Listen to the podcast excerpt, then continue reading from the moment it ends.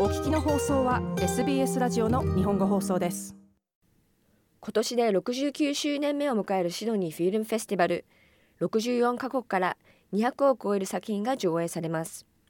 今夜のインタビューは今年のプログラムで唯一日本からの作品となるミュージカルアニメーション犬王の監督を務められた湯浅正明さんにお話を伺いました。日本では先週5月28日に劇場公開されたばかりの犬王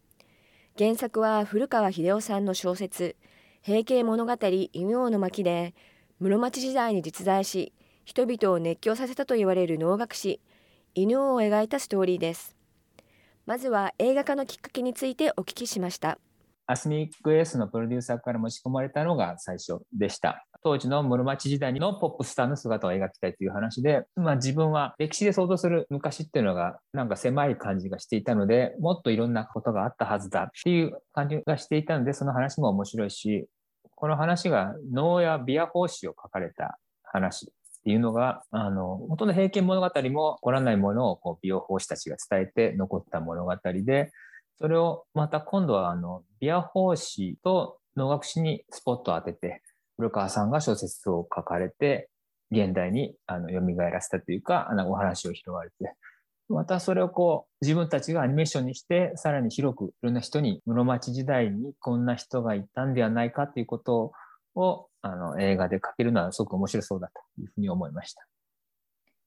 この実在した能楽師伊能についてはそれまでご存知でしたか？いや、全く知りませんでした。ギリギリ世阿弥 を、神を知ってるぐらいで、名前、積む名前ぐらいで、能に関してもそこまで深くは知っていませんでした。あの今回、プロデューサーの方から原作をいただいてみて、どういったところに魅了されましたか？昔いたであろう人が残ってない人を今こう拾い上げるっていう話が、まあそれが鎮魂にもつながるっていう平家物語から、またこういう名前しか残っていないけど、実は名前が残ってる人以上に素晴らしい人だったんではないかっていう話もありつつ、まあそれが残らない歴史も書きつつっていうのが大変意義のあるようなことに思えたんですけど、まあ作ってる最中に犬王っていうキャラクターがこういう混沌としたなんか生きるのが難しい時代にあの本当素直に自分のやりたいことをやり遂げようとしてる姿が大変自分にもこう魅力的に。で、まあ自分もこういう人であれたらいいなっていう思いがあの強くありました。異形の子として生まれたためにひょうたんの面をかぶる天才能楽者犬王はある日盲目の琵琶法師友名と出会います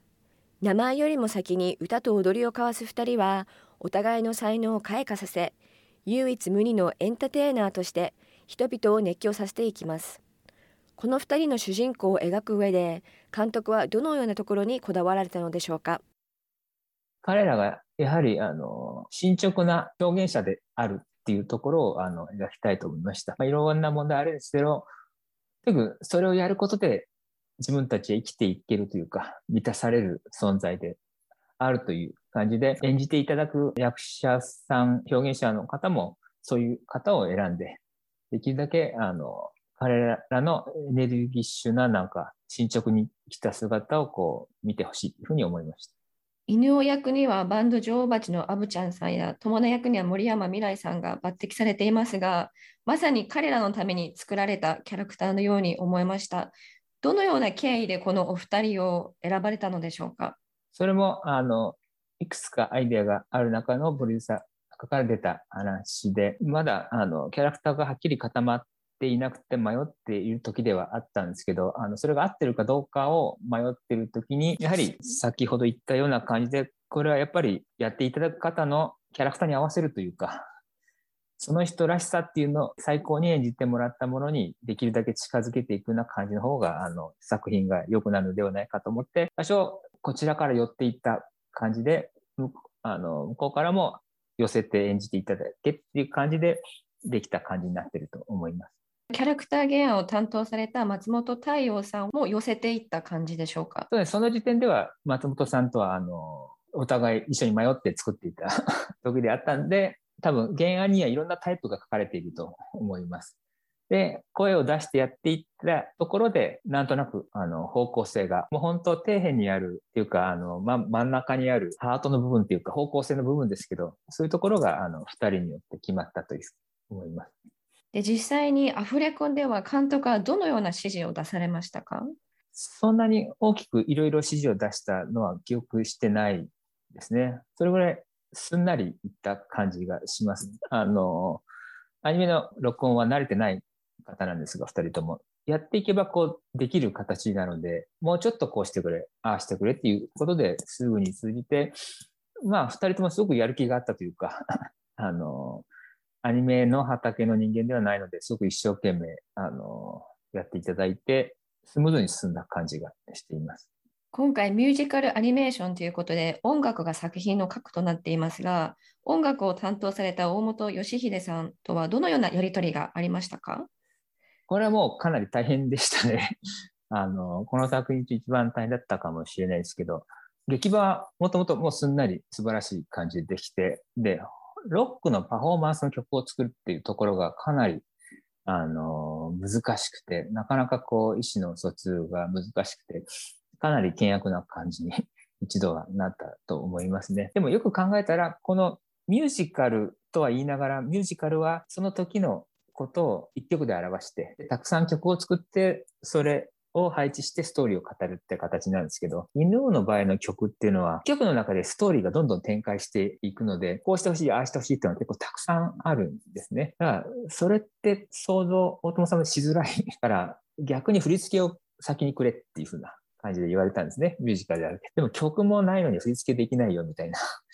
感じであったんですけど、でもやっぱりそこをやらなければ進まないので、自分で勝手に曲をイメージして、もうそ、そこを歌ってる姿のライブシーンを撮るみたいな感じでムービーをまず作って、簡単なムービー作って、そこに合わせて作曲していただいたっていう感じ。で、大友さんもそこのムービーがあったら、あ、こういうことなのか。って分かって作って、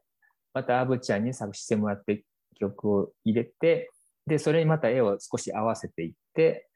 で、そこの絵が見えてくると、大友さんも、あ、じゃあ、この、この楽器がいるな、とか、でまた足して、で、鳴ってる音を聞いたら、作画の方でも、やっぱ、あ、この絵が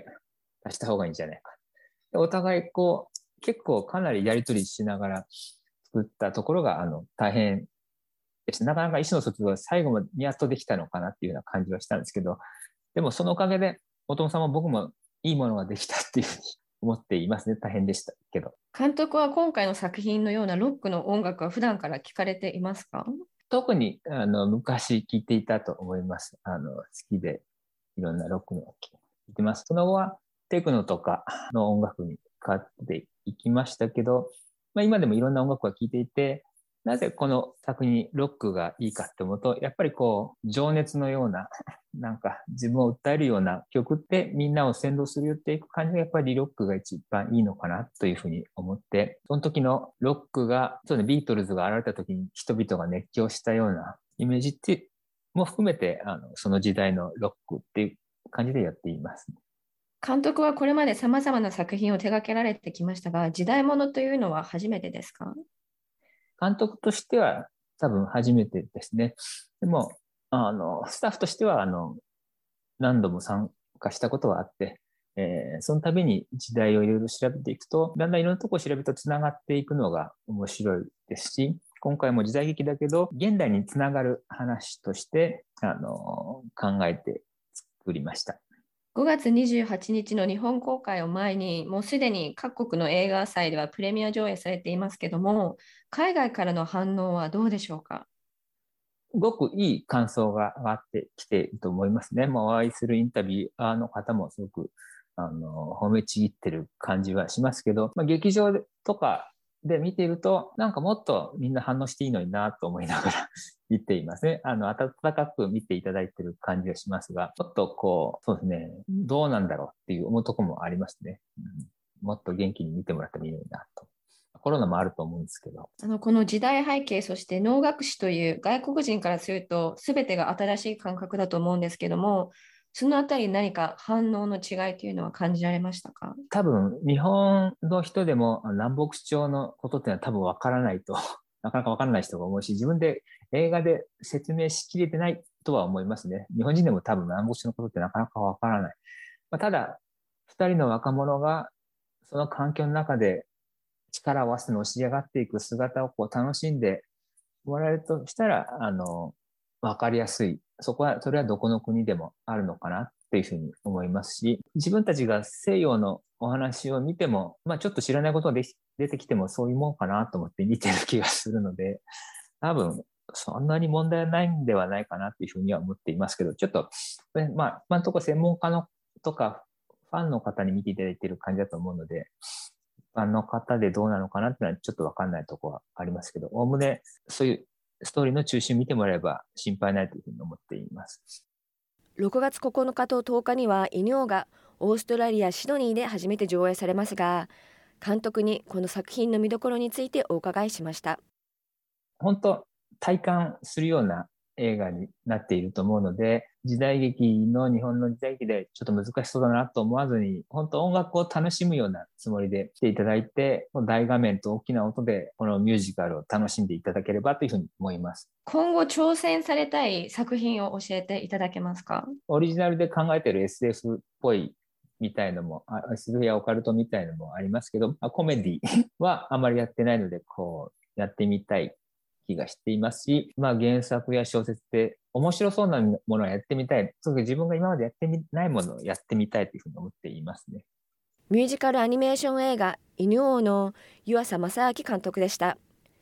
犬王は6月9日と10日、シドニーフィルムフェスティバルの一環として上映されます。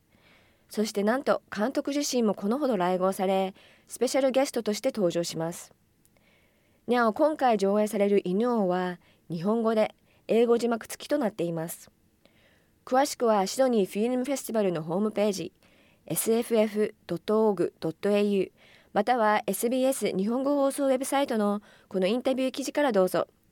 アドレスは sbs.com.au スラッシュジャパニーズです。もっとストーリーをお聞きになりたい方は iTunes や Google ポッドキャスト Spotify などでお楽しみいただけます。